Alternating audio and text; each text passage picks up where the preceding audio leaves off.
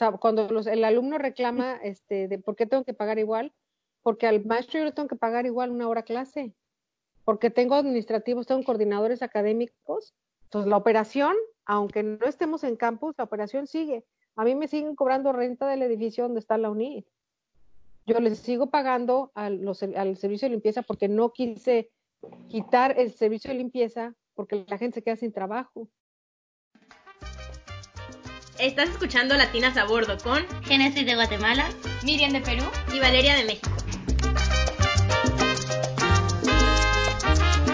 Hola. Bienvenidos de vuelta a Latinas a Bordo. Gracias por acompañarnos en un miércoles más y el día de hoy tenemos un tema súper interesante para todos los estudiantes que están tomando clases en línea y se están adecuando a esta nueva modalidad de transicionar de las clases presenciales a clases en línea y consideramos que este tema es muy importante a pesar de que ya la mayoría están terminando pues sus semestres o el año, todo eso, porque pues está la incertidumbre de lo que va a venir el próximo semestre y la posibilidad de que continuemos con esta modalidad. Entonces, por eso queremos hablar de eso. Y el día de hoy tenemos una invitada muy especial para que nos acompañe a darnos una perspectiva un poco más completa y también creo una perspectiva diferente a la que nosotros podemos brindar.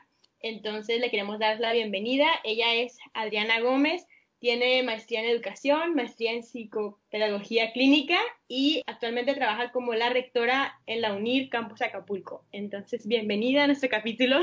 Gracias, chicas. Gracias por esta este, invitación, pero sobre todo felicidades a ustedes por la iniciativa de este, de este programa y de esta actividad que para mí se me hace eh, que puede ser referente para muchos chicos de su edad y quien los escuche. Felicidades. Sí, muchas gracias, por hacer. Lo primero pues que queremos hablar es preguntarte a ti como rectora, que es como el otro lado de, de las perspectivas que nosotros escuchamos de los estudiantes, ¿cómo ha sido la transición de, de clases presenciales a clases en línea? También porque sabemos que fue algo de la nada, o sea, no, no fue algo que tuvimos tiempo, sino se fue dando muy rápido y de repente ya todos estábamos en nuestras casas. Así es, bueno, la transición en lo que respecta a la UNID eh, fue eh, de pronto tajante, de hecho en el estado de Guerrero fuimos la primera universidad que eh, propició el cambio de plataforma. Para nosotros fue más sencillo porque todos los programas están en línea. Es una universidad, un sistema universitario que ofrece todas las, todas las carreras en línea. Entonces, esto ayuda muchísimo a que la migración, llámese este término, fuera mucho más sencillo. Entonces, antes que cualquier otra universidad aquí en el estado, para el viernes, ya teníamos ese viernes 17, que fue de marzo, este, ya estábamos todos conectadísimos en línea. Mm, este cambio de pronto sí fue, eh, fue abrupto porque obviamente fue algo que nadie planeó, nadie esperaba, se tenía que tomar decisiones inmediatas. No podíamos esperarnos a que el gobierno federal dictara este tipo de eh, transición puesto que el tiempo avanza, las semanas avanzan, nuestros cuatrimestres son de 14 semanas. Una semana que no tengan clase o estén en la incertidumbre, hay un retraso impresionante y sobre todo, este, pues no se llega a la conclusión de objetivos terminales. Entonces, este, la decisión se tomó de pronto y todo el sistema, eh, te digo que fuimos, en, por lo menos en el estado, la primera universidad que se migró directamente a plataforma. ¿Qué hubo de novedades? Pues obviamente ya llevaban los chicos, los alumnos ya llevaban eh, clases en línea, en plataforma, tenía que subir trabajos, este, específicamente algunas materias, pero no el 100%. Entonces, ¿qué ocasionó esto? Pues que alguien se tenía que capacitar, no tanto así los alumnos, más bien es eh, aprender a manejar su tiempo eh, a distancia, porque había que entregar no, no nada más trabajos de una sola materia, sino del resto de los créditos de un día, por ejemplo, de una semana, de todo un cuatrimestre. O sea, antes pues no pasa nada, entrego una materia, digo, un trabajo de investigación, quizá al mes lo subo, porque es de una materia, ahora multiplicarlo, times four, times five, ¿cuántas materias te gustan, no? No nada más al cuatrimestre, al día, a la semana, ¿no? Al mes. Y esto hace que obviamente se complique eh, el manejo del tiempo.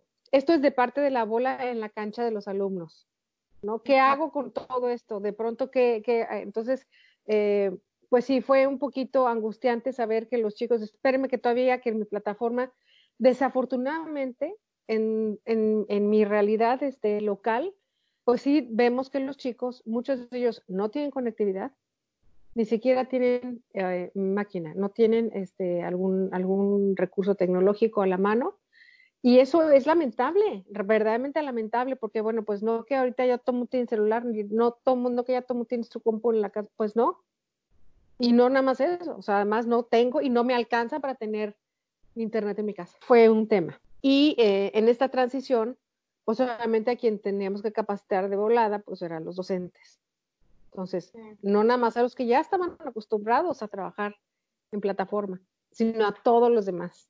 Y aquí este, sí hay un tema importante, porque de pronto los alumnos avanzan, avanzan, que están más hechos, eh, y lo pongo entre comillas, están más eh, acostumbrados a trabajar la tecnología, pero bueno, de los docentes a lo mejor no todos. Sí hay quizá una población mayor de discapacitados este, tecnológicos por parte del, del adulto de mayor de 35 años, 40 años, que es más o menos la, edad de los docentes que de los estudiantes. Entonces, en esta diferencia generacional, pues obviamente sí hubo incongruencias y de pronto confrontamientos este, que hicieron un poquito más complejo llegar a término el cuatrimestre que apenas este, eh, finalizó en abril, ¿no? Este, y bueno, son, son dos temas eh, importantes, tanto el, el cambio abrupto, no pedido, no solicitado por nadie, sino más bien una consecuencia de una, de una realidad, ¿no?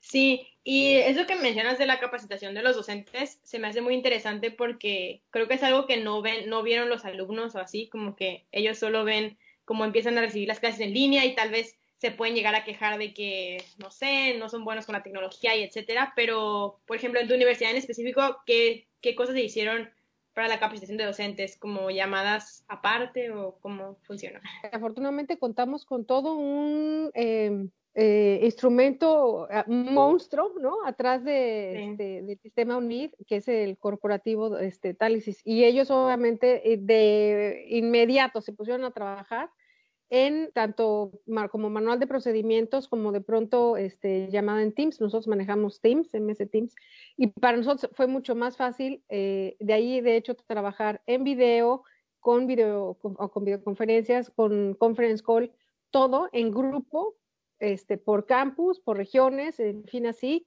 para llegar a, capacitación básica de cómo subir tu, material, cómo grabar, ¿no? Cómo hacer un, quizá un podcast, cómo hacer este, un blog, cómo, cómo hacer lo que necesites para que tengas como resultado un, pues un proyecto final de, los chicos, ¿no? Eh, sí costó un poco de trabajo, de hecho nos ha costado quizá mucho trabajo, pero yo creo que la, ya ahorita ya todos los docentes están subidos al barco y no creo que sea eh, ni importunarlos, ni mucho menos. Yo creo que al contrario, en esto todos salimos ganando. No veo de pronto, eh, en cuestiones, estoy hablando eh, académicas, no veo quién de pronto pueda eh, ser, ver de la parte negativa, pues es que no sé para nada, es que no aprendo. Los reclamos que recibimos de los alumnos es la parte económica, los reclamos que recibimos es por qué sigo en línea este, y no puedo, o sea, no puedo ir al campus que la verdad pareciera ilógica la pregunta, pero la recibimos. Pero yo creo que aquí sí falta sensibilidad de parte de los estudiantes para saber, oye, este, pues maestro, si quieres yo te ayudo a, subir, este, no sé, los trabajos, este, para levantar la mano, te ayuda a llevar un orden. Si no es como de pronto abruma la insistencia de los alumnos y, de tirar y tirar, ¿no? Aventar, este, golpear y es, resulta lamentable cuando no hay una empatía, sino es nada más como eh, pedir por pedir y reclamar. Esto es desde el punto de vista institucional y académico. Yo tengo mi punto de vista como psicóloga de que de los reclamos, eh, y lo comentamos quizá ahorita antes, ¿no? Un poquito. Eh, pero esto de reclamar y, aventar y tirar y golpear con palabras, pues es también de pronto desesperante. Sí es lamentable, pero desespera, enoja eh, a los docentes, decir, a ver, estoy haciendo el esfuerzo, dame chance, o sea, jamás había yo subido una presentación de PowerPoint en Moodle o este o en Zoom o a ver o en Teams y este y ahora cómo le hago para levantar la mano si quiere si quiero atender, o sea, hay muchas cosas. Este, pero sí yo creo que falta sensibilidad por parte de los chicos. ¿Cuánto tiempo se está tardando el docente para preparar sus trabajos, para preparar sus presentaciones? pum, y de pronto que te lleguen esas bombas, pues sí, de pronto, este, duele. Y ahorita, nada más les quiero preguntar, pues, a Miriam y Génesis, que ustedes han tomado clases en línea, ¿cómo han visto ustedes como a sus compañeros o eso? O sea, ya sé que es Estados Unidos, pero igual. como decían antes, por ejemplo, yo veo que los profesores sí han subido el material, suben sus presentaciones y todo, pero sí hay como una queja en común por parte de los estudiantes que dicen como, uy, no aprendo, no sé qué. Pero siento que sí muchas personas puede ser que no aprendan yendo a las clases presenciales, pero por otras es el mismo, es la misma falta de interés, como la misma falta de querer meterse y querer unirse a las clases porque como ya no está esa presión de, uy, tengo que ir a esta hora, tengo que aparecer, me van a tomar asistencia. Siento que eso es como otro aspecto que ayuda a esta queja de, ay, no estoy aprendiendo, cuando en realidad tampoco se está valorando el, el esfuerzo pues de otras personas, de los profesores. Sí, y algo parecido ah, también me pasó a mí. Bueno, en mi caso yo estaba tomando una clase, tomé clases de ciencia para este periodo de clases online, entonces estaba teniendo bastante dificultad, pero también soy consciente de que los profesores que tuve, uno de mis profesores que tuve tenía mucha experiencia, era un profesor joven y tenía bastante experiencia haciendo cosas online y supo manejar muy bien la clase. Entonces, en ese aspecto, por ejemplo, yo siento que en su clase a mí me fue muy bien, pero al mismo tiempo creo que, como decía Génesis, vas a encontrar todo tipo de estudiante, así sea de manera online, así sea de manera presencial, hay estudiantes a los que no les importa, sea que tu profesor no lo esté haciendo bien, sea que tu profesor está poniendo el esfuerzo, no lo está poniendo, el estudiante no le importa. Y eso sí yo lo noto, pero creo que en lo personal, al menos en mi experiencia, mis profesores asumo que recibieron muy buena capacitación, así que en términos de cómo presentar la clase, en términos de trabajos, pues funcionó muy bien, al menos de mi parte. Sí, y a mí, por ejemplo, mi hermano me dijo que estaba hablando con él de las clases en línea y así, y yo estaba como diciéndole que estaba enojada de cómo veía las posturas de los estudiantes y que no ponían atención o que se quedaban dormidos o que hacían chistes y memes de los Zooms y así. Y mi hermano me dijo que en realidad, o sea, que los estudiantes que ponían atención en clase son los estudiantes que ponen atención en las videoconferencias. Y los estudiantes que se la pinteaban en las clases son los estudiantes que no entran. Los que se la pasan jugando videojuegos en las videoconferencias son los que estaban en el celular en la clase. Entonces, ajá, o sea que los buenos estudiantes, digamos, siguen siendo los buenos estudiantes, pero pues se ve un poco más obvio a todos los demás que no ponen atención porque estamos como viéndolo desde el desde la perspectiva de las redes sociales. Claro, o sea, yo ahorita me acordé, es un meme, no sé si lo has visto, pero dice una persona diciendo, ay, yo extraño las clases presenciales. Y luego pone como yo en las clases presenciales y es un acento vacío.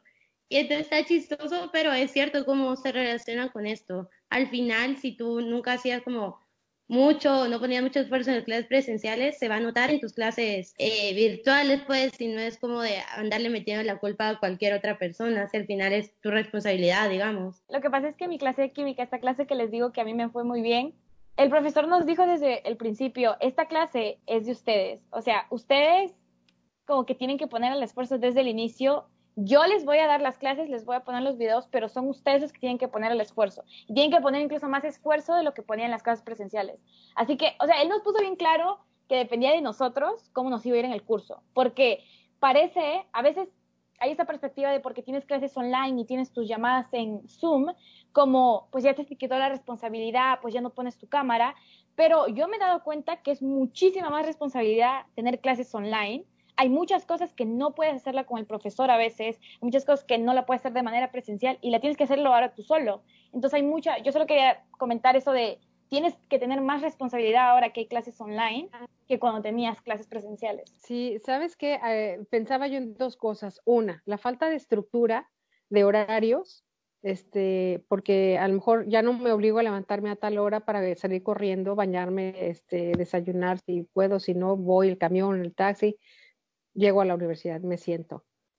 No tener esa estructura de, me refiero como de rutina, sí de pronto desestabiliza pero ya lo dijeron perfectamente bien ustedes, no, lo voy a repetir. O sea, el que estudia en clase va a estudiar online, va a estudiar, va a ser autodidacta, va a hacer todo lo posible para encontrar los recursos y poder obtener conocimientos y cumplir con sus objetivos terminales.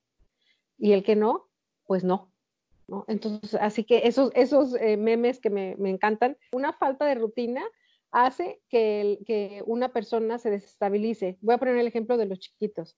Cuando el alumno está, eh, cuando los chiquitos de kinder y a lo mejor pasa primaria, les puedo asegurar cualquiera de ustedes, antes de salir al recreo, les crujía las, la panza de hambre, por el sándwich, por la colación, por, ¿no? Porque sabían que venía el horario.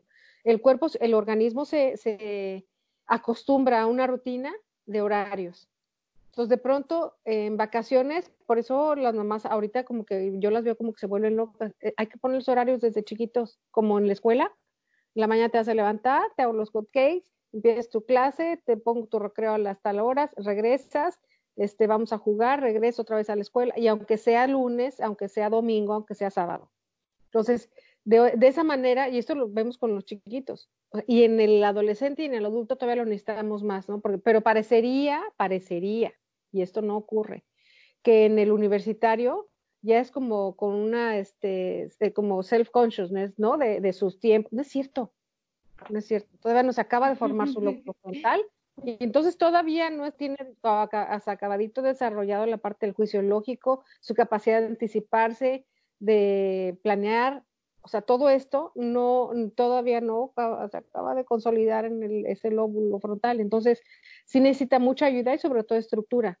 Ese es por un lado. Y por otro lado también, eh, de parte del, del, maestro, queremos ahorita, en este cambio de, en esta nueva realidad, otra vez, pues es como que realmente el alumno, toma, el alumno tome conciencia de lo que tiene que hacer para aprender. O sea, a estas alturas de un universitario, o sea, ya sabe qué es lo que a mí se me facilita, estar este, a lo mejor con imágenes, a lo mejor son más auditivo, a lo mejor son más, más kinestésico, que es, o sea, ahorita ya saben, que no lo utilicen es otro problema, pero cada quien ahorita ya sabe cómo se le hace mucho más sencillo estudiar. En mi época no había este, estas cosas, pero yo todavía, a pesar de que me pongan una clase de Zoom, yo necesito tomar apuntes y repasar los apuntes con colores y entonces ya se me queda, ¿no? Pero, este, bueno, eso soy yo. Pero no sé, hay muchísimas formas de aprender. Ajá, entonces, otra como queja que viene con esta nueva modalidad de clases online y así, es el aspecto económico que muchos estudiantes dicen, si no estoy yendo a mis clases, ¿por qué tengo que, por ejemplo, pagar la colegiatura completa? O si, si no tengo acceso a muchas, ¿no? a la tecnología que necesito, ¿por qué tengo que seguir pagando si ya no estoy como recibiendo esa calidad de, de clases que yo quería? Entonces, como, ¿cuál es la, cuál es su opinión como, como rectora?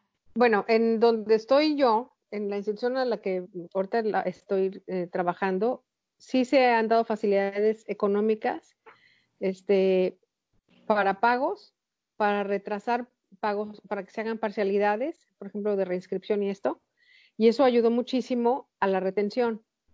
Eh, aún así, y debo decirlo, me apena tanto decirlo, pero llevamos dos semanas de clases y recibimos eh, mensajes en, en, en, la página oficial, este, Oigan, a mí no me han avisado, este, ¿cuándo empezamos clases? Porque yo no he subido mis materias. O sea, de ese tamaño. ¿Cuándo tengo que pagar mi colegiatura? Y ya va a ocurrir el primer recargo, ¿no? O sea, de ese tamaño, la, eh, el interés, de ese tamaño, la, eh, pues, pues, no puedo decir otra más que del, interés de ellos mismos para acabar su carrera. Eso es por un lado. En la parte económica se han dado facilidades de pagos, este, se han eliminado los recargos eh, para el pago de las reinscripciones, pero sobre todo se han dado facilidades para que los chicos eh, tengan la oportunidad de continuar en el lejos del interés que sí, que paga y todo esto, ¿no? Y la persecución de la circular y no has pagado, salte de salón, o sea, no. Sino más bien aquí es eh, el interés sí de que termines una materia, de que termines sobre todo tu carrera. Hay alumnos que ya están en el último cuatrimestre, termínala. O sea, vamos a buscar de qué manera, pero termínala. Nosotros vendimos un sueño a partir de vender una licenciatura, sea presencial, sea en línea, como sea que la hayamos vendido. Estoy trabajando como administrador, como colaborador, para que realmente hagas realidad ese sueño. Pero de pronto es como la universidad no nos ayuda, nadie me hace caso. Siempre que hablo, nunca me contestan. Pues, ahí en la oficina nadie te va a contestar porque estamos en home office. Que por cierto no tenemos horario, o sea, son 11, 10, 40, 11 de la noche y los mensajes siguen llegando de los maestros, de alumnos, de pagos, que si de pagos, que si no pagos, este, y tampoco, eh, pero bueno, ese tema es otro, este, del home office.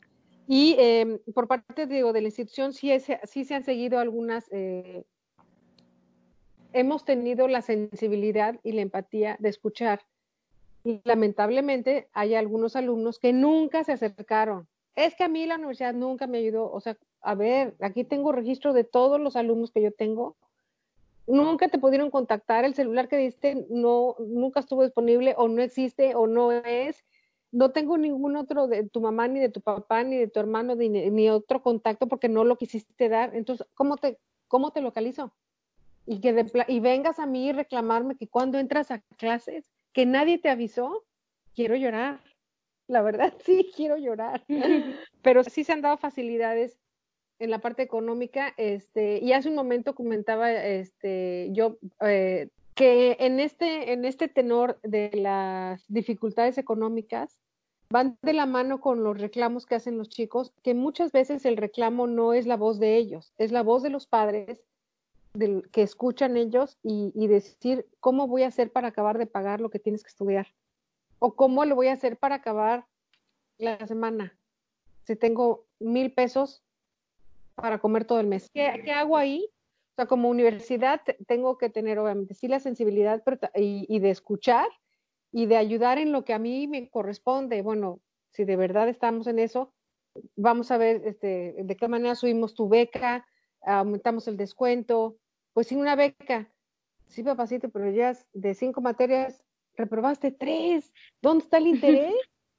Y aún así se ha ayudado a muchos alumnos para que continúen, ¿sí me explicó? Entonces, es un mano vuelta, es, este, este, con todo gusto yo te apoyo, pero también, ¿qué ganas echaste? o sea, quiero ver también de tu parte qué has hecho para, todos tenemos el derecho de estudiar, por supuesto que sí, pero ¿dónde está el interés, el, locus interno, así se dice clínicamente, para saber de ti y que haya una congruencia en tus actos, en el exigir, en esa parte tan reclamona que tienen los chicos? ¿Y, y cómo exiges si estoy viendo que en tu cardex de cinco materias, pues solo pasaste dos y pasaste con seis? Entonces, ¿a, qué, ayudo a qué? ¿No? Entonces, si ayudo, estoy entrando también, pues en esta parte de, de, valores humanos, de caridad y todo con los padres, con la familia o con el proveedor primario, con quien sea, que mantenga al alumno. Pero sabes que también, chavo, ponte a trabajar, haz algo. Al alumno entra a los 18 años a la universidad, tienen 20, tienen 21 años y siguen begging, ¿no? Este, esperando a que le den algo de su casa a ver, aunque sea medio tiempo. la universidad ahorita te da muchísimo tiempo ya libre, porque ya no hay horarios, este, de pronto no hay eh, horarios quebrados. Búscale.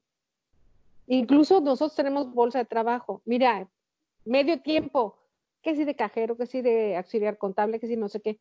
Ay, no, porque a mí ya no me va a dar tiempo de este, las clases.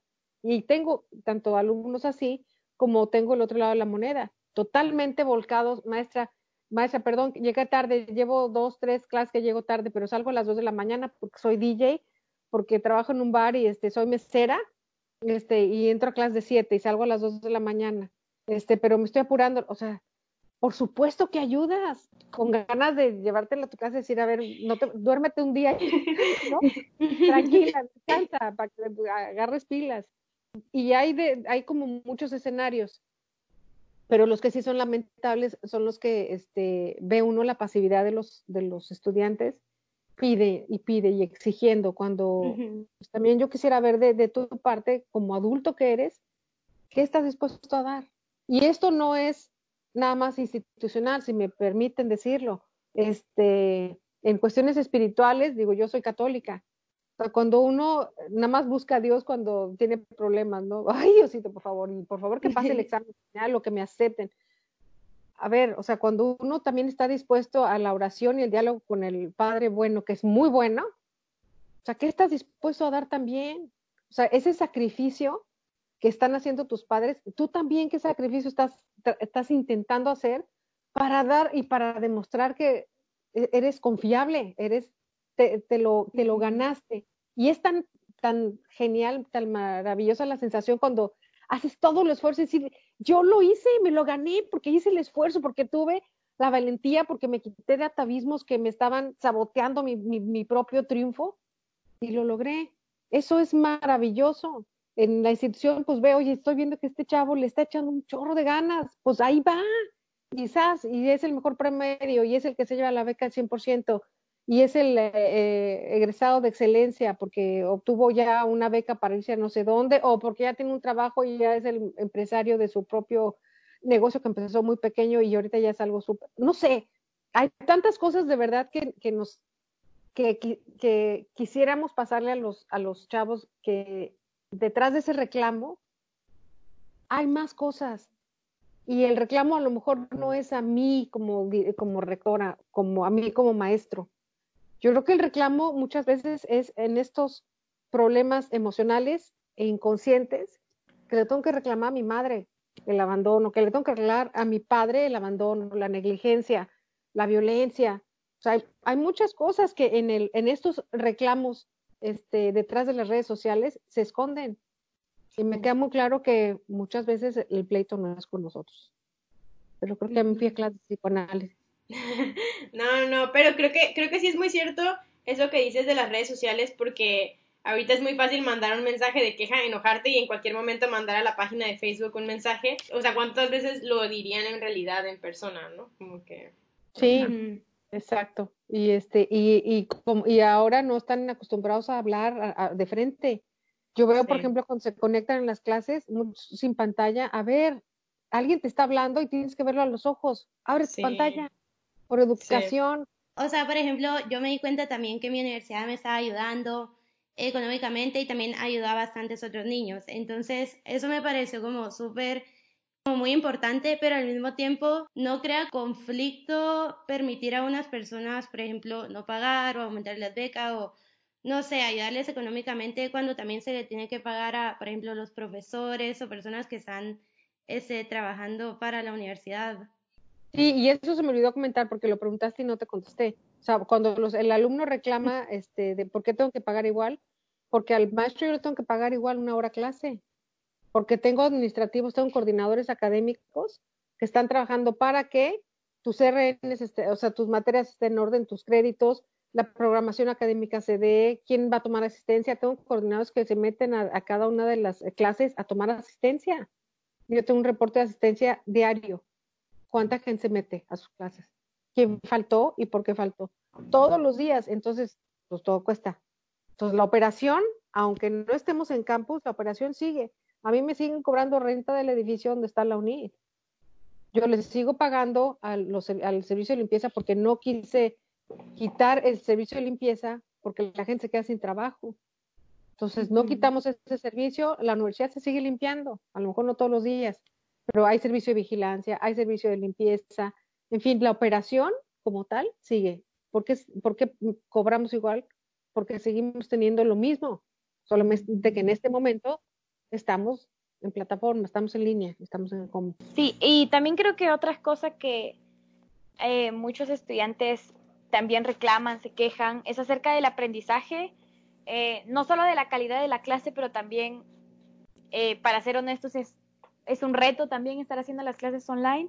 Y como ya usted lo había comentado, esto de cambiar la estructura que tienes, que usualmente tú sabes qué vas a hacer, a qué hora sales de tu casa, ahora ya no lo tienes, tienes mucha más libertad y hacer lo que deseas. Entonces, muchas personas igual están muy acostumbradas a de verdad ir a su clase presencial, levantar la mano, preguntarle al profesor eh, y hacerlo todo de manera presencial y ahora online es muy difícil hacerlo y muchas personas igual no es no es el método en el que ellos podrían aprender de la mejor manera, no es el método ideal.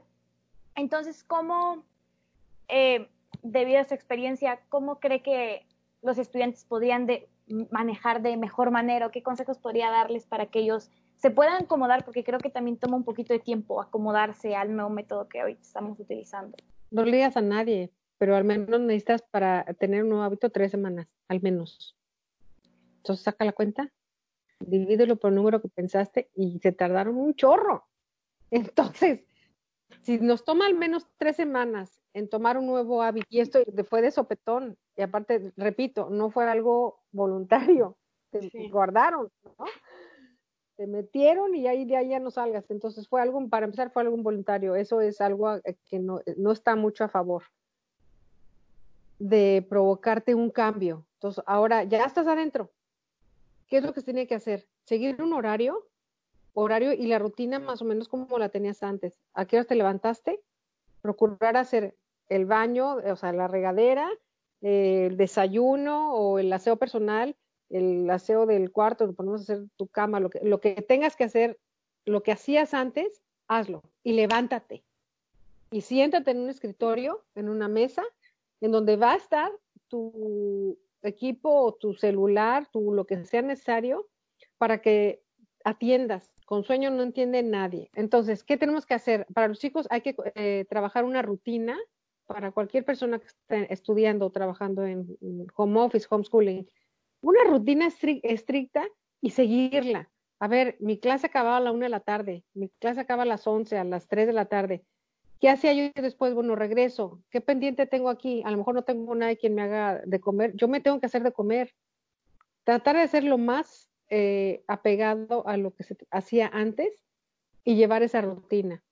Lo mismo con el ejercicio, si es que están acostumbrados a hacer ejercicio, a lo mejor no se puede salir, pero al inventarse algo y ser creativos, para que a lo mejor no sea este, salir a correr, pero sí ejercicio de estiramiento, cardio, yo qué sé, comprarte dos galones esos de vinagre de cuatro litros, ¿no? Y estarlos levantando. De esta manera, los alumnos eh, tendrían como la oportunidad, sí, de despabilarse y esto va a hacer que también pongan atención.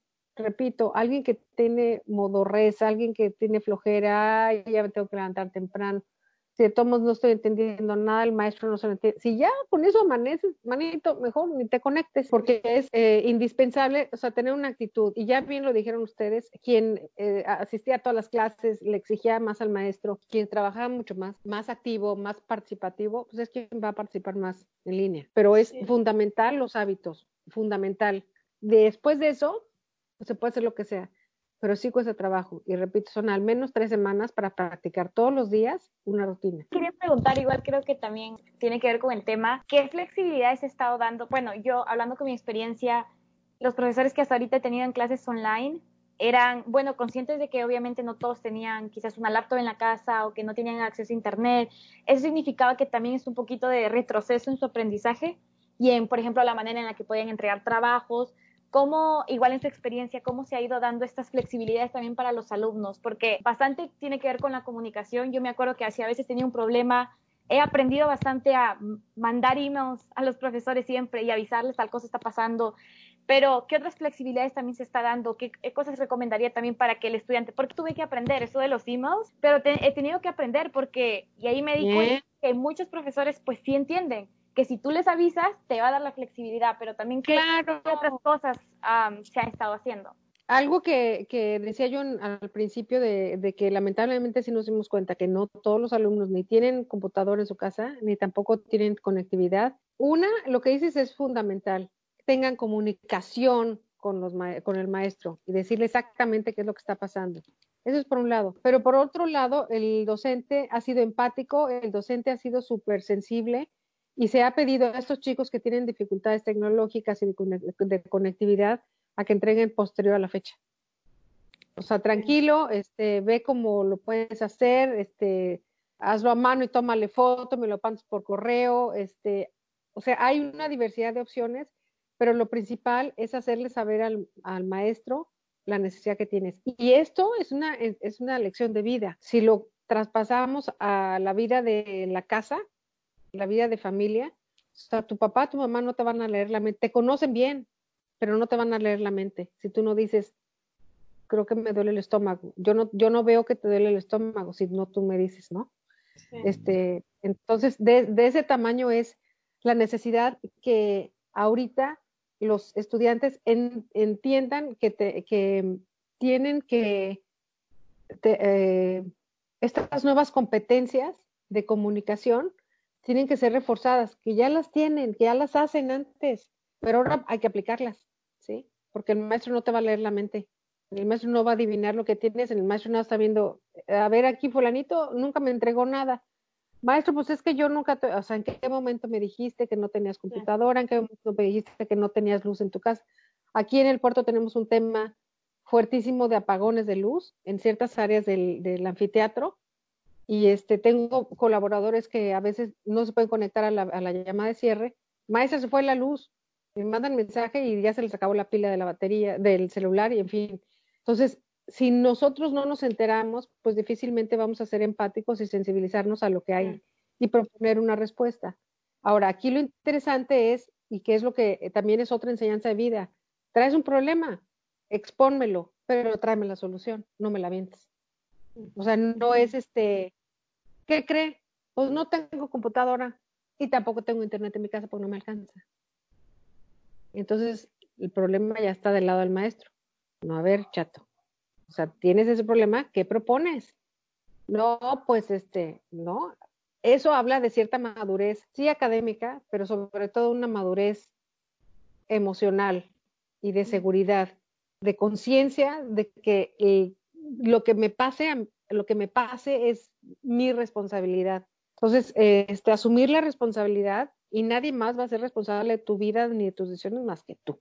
Entonces, si vas a exponer un problema al maestro, si vas a exponer un problema a tu mamá, a tu papá o a quien sea una figura de autoridad, pues propon algo.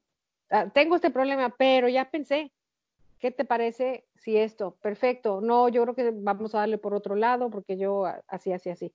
Es padrísimo escuchar a alguien con ese tipo de madurez, que tenga la opción en su cabeza de ver distintos escenarios para poder resolver problemas y va a ser un asset en donde sea, ¿no? Sí, sí, yo creo que es muy real lo que dices, porque sí es una realidad que no todos tienen computadoras o así, pero no es lo mismo que te digan eso a que te digan como voy a poder ir al café internet hasta tal fecha y por eso te lo voy a entregar tarde. Entonces, con una solución así, pues sí es más probable que los maestros digan que sí y todo. No, y, y lo mismo cuando es el tema económico de pago de colegiaturas, que lo comenté hace un momentito también, este, bueno, no tienes para pagar, sabes que tengo en bolsa de trabajo, tengo tres vacantes en este lugar, ah, ah no, no sé, pues esa parte no se la vengo manejando, rectora, ¿no? O sea, yo quiero que me ayudes, pues por eso te estoy ayudando. No, creo, que al final todo viene, todo vuelve a lo mismo, que eso, o sea, nos tomó por sorpresa todo, nadie estaba así súper preparado y al final es, no sé, un proceso de todo, o sea, es responsabilidad como de la universidad de brindarlo, de brindarnos lo que pues ellos nos dijeron que nos iban a dar, pero también hay mucha responsabilidad por parte de nosotros de, de buscar o sea, buscar las soluciones, meternos a las clases, si no entendemos hablarlo y no dejarlo solo así de, ah, bueno, no importa, ya culpo a la universidad porque pues ellos son los que tienen la culpa. Sí, y la verdad, eh, en tanto el estudiante no asuma esa responsabilidad, pues siempre va a haber alguien en su vida que va a pagar los platos rotos de sus errores. En este momento será la universidad o el maestro que no me quiere, el maestro que no me ayuda, pero al rato es el esposo que este que no no esto o la esposa que no esto a ver o ya eres adulto pues asume la responsabilidad de tu vida y estate pendiente de que todo lo que hagas y decidas pues todo va a tener consecuencias lo que tú quieras hacer hazlo ¿No? Y yo creo que ya como para ir cerrando, quería ver si tenías tal vez algún mensaje final que le quisieras dar a todos los alumnos. Yo creo que todo el capítulo ha sido algún mensajito, pero tal vez algo que le quieras decir a todos los que igual entiendo están frustrados de estar en la clase en línea. Ajá, no sé, algún mensaje que quieras decirles a todas esas personas que están ahorita batallando con las clases en línea. Yo creo que el mensaje y el mensaje sería general. Eh, uno general y otro específico. Uno general en el sentido de la pandemia y del confinamiento. Realmente el mensaje es que esto va a pasar no vamos a estar así para siempre, por los siglos de los siglos, no, en algún momento no vamos a poder salir tranquilamente y esto va a pasar. En tanto esto pase, yo tengo que asumir esta realidad, cada uno dentro de nuestros hogares, y realmente hacer lo que me toca hacer. ¿Qué es lo que me toca hacer? Hacer home office para dirigir una universidad, lo tengo que hacer. hacer home office para poder este, lidiar con estudiantes y con maestros, lo voy a hacer. Si me toca hacer homeschooling y soy estudiante y tengo que trabajar en línea, lo tengo que hacer. Entonces, sin echar culpas, sin aventar compromisos, este, responsabilidades ni nada a cualquiera, yo tengo que asumir esta realidad. o sea, esto es como, como un mensaje general de que esto va a pasar, esto, esto no es para siempre y esto no es lo normal. Eso es por un lado. Y por otro lado, el, el tema de los estudiantes, que sí se sensibilicen, eh, que en tanto esto pase, esta, este confinamiento pasa, pues hay que trabajar y encontrar, ser, encontrar nuestros propios recursos como estudiantes para lograr y sacar una, una licenciatura o en el programa académico que yo esté trabajando, el que sea, pero asumir la responsabilidad y trabajar en eso. Si tengo problemas, acercarme a quien me puede ayudar para resolver, proponer decisiones y asumir las consecuencias de lo que yo certeramente quiero hacer de mi vida. Y obviamente, este, al momento que esto pase, no, no creo que nadie se vaya con las manos vacías sin aprendizaje, porque esto no nada más es un aprendizaje nuevo académico, es un aprendizaje de vida, de vivir con lo esencial, de vivir con lo básico, que no necesito a lo mejor grandes maquillajes, no necesito el carro último modelo para poder ir a la universidad y que todo el mundo sea viste y yo sea la más popular de, de los estudiantes y sacar lo mejor de nosotros, lo que sea. Al final, al final de nuestra jornada, en la tarde, en la noche, cuando ya nada más estoy yo conmigo y mi conciencia, ¿qué hice? ¿Qué dejé de hacer? ¿Qué me faltó? ¿Qué puedo hacer mejor mañana? Si estoy encerrada en estas cuatro paredes. Pues hay cosas que puedes mejorar. Tu puntualidad, tu actitud, tu participación, tu participación en la casa. Lavaste los platos, por lo menos el tuyo que te tocaba. Ayudaste a tantito a hacer tu cuarto. En fin, hay muchas cosas que tenemos que aprender y todo para ser mejores que ayer. Porque todo mundo tendríamos que tirarle el aprendizaje de ser mejor persona todos los días. Gracias. Muchas gracias a ti, la verdad. Creo que este capítulo es un capítulo que muchas personas necesitan oír. Entonces, pues gracias a todos los que nos están escuchando y pues gracias a ti por ser nuestra invitada en este capítulo. Gracias a ustedes, niñas, son verdadero tesoro para la humanidad. Muchísimas gracias. Y pues para los que nos escuchan, ya saben que nos pueden seguir en nuestro Instagram de Latinas a Bordo. Ahí publicamos más cosas acerca de pues nuestros capítulos y recursos, etcétera, para lo de las clases en línea. Y los esperamos la próxima semana, el próximo miércoles, con un nuevo capítulo. Bye. Bye.